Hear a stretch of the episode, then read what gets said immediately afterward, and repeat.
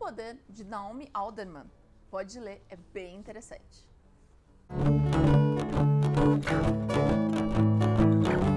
Imagina um mundo distópico onde as mulheres são realmente mais fortes do que os homens. Literalmente, fisicamente mais fortes do que eles mesmos.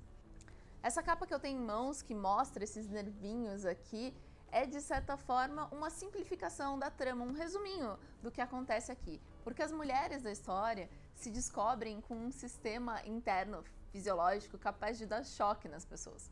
Quem descobre primeiro são as meninas mais jovens, mas, muito interessante, elas são capazes de ativar isso nas mulheres mais velhas. Então, de repente, você tem uma enorme massa de mulheres que se descobre fisicamente mais forte e que pode dar choque nos homens.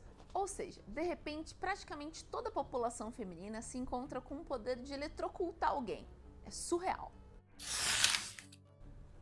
Quem vai gostar do livro da Naomi Alderman são pessoas que eventualmente foram fãs da coluna E se da Super Interessante, porque as perguntas são várias. E se as mulheres fossem então mais fortes do que os homens, o que aconteceria?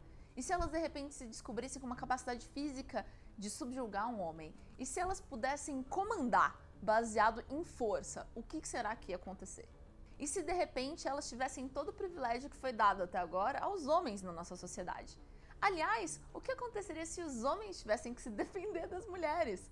É assim, é uma leitura para quem é feminista, inclusive, muito interessante porque te coloca no mundo ficcional completamente oposto ao que a gente tem hoje na nossa sociedade.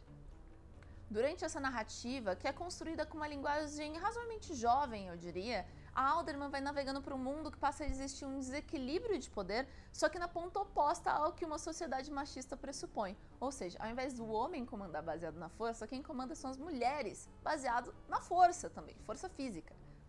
É muito interessante o ambiente da, da ficção, de certa forma, para demonstrar para os homens qual é a situação e a sensação que as mulheres têm, para demonstrar o, o tipo de privilégio, vamos dizer assim, que eles encontram na sociedade.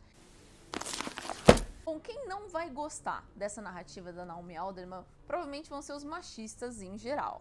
Porque é uma narrativa que incomoda, coloca o personagem masculino numa situação de submissão, que ela coloca de repente poder demais na mão das mulheres.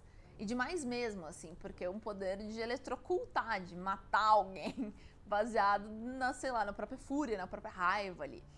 É, em alguns casos, essas mulheres, é, quando o poder pende para outro lado, um dos pontos que a Naomi Alderman traz é que essas mulheres podem, por exemplo, violentar os homens. Existem cenas de estupro de mulheres estuprando homens.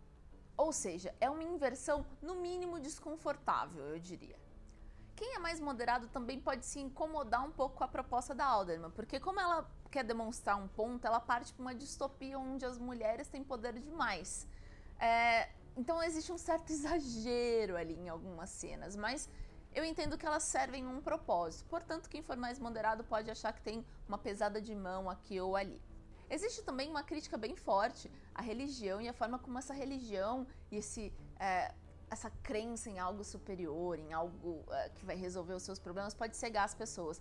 Então, talvez um público um pouco mais religioso possa se incomodar. Então é isso. Você ficou sabendo um pouquinho mais do poder da Naomi Alderman. Eu sou Jaqueline Laflufa, esse é o Não Li é Bom. É uma proposta de contar um pouco o, o que, que um livro trata, se ele pode te interessar ou não, quem que pode gostar, quem que não pode gostar. E, como sempre digo no final de todo episódio, se você achou que a proposta é interessante, eu sugiro dar uma lidinha. Isso daqui realmente me cativou, apesar do tom um pouco mais juvenil da narração. É uma proposta de distopia muito curiosa. É, consta aqui, inclusive, do meu livro, que é um dos favoritos do Obama. De repente, isso pode te agradar. Mas se você achou que não é a tua praia, que você não curtiu, tá tudo certo. Agora você já sabe do que, que esse livro se trata e pode seguir pro próximo da sua listinha. A gente se vê na próxima. Até mais! O Poder da Naomi Alderman é da editora Planeta e a capa comum custa 32 reais.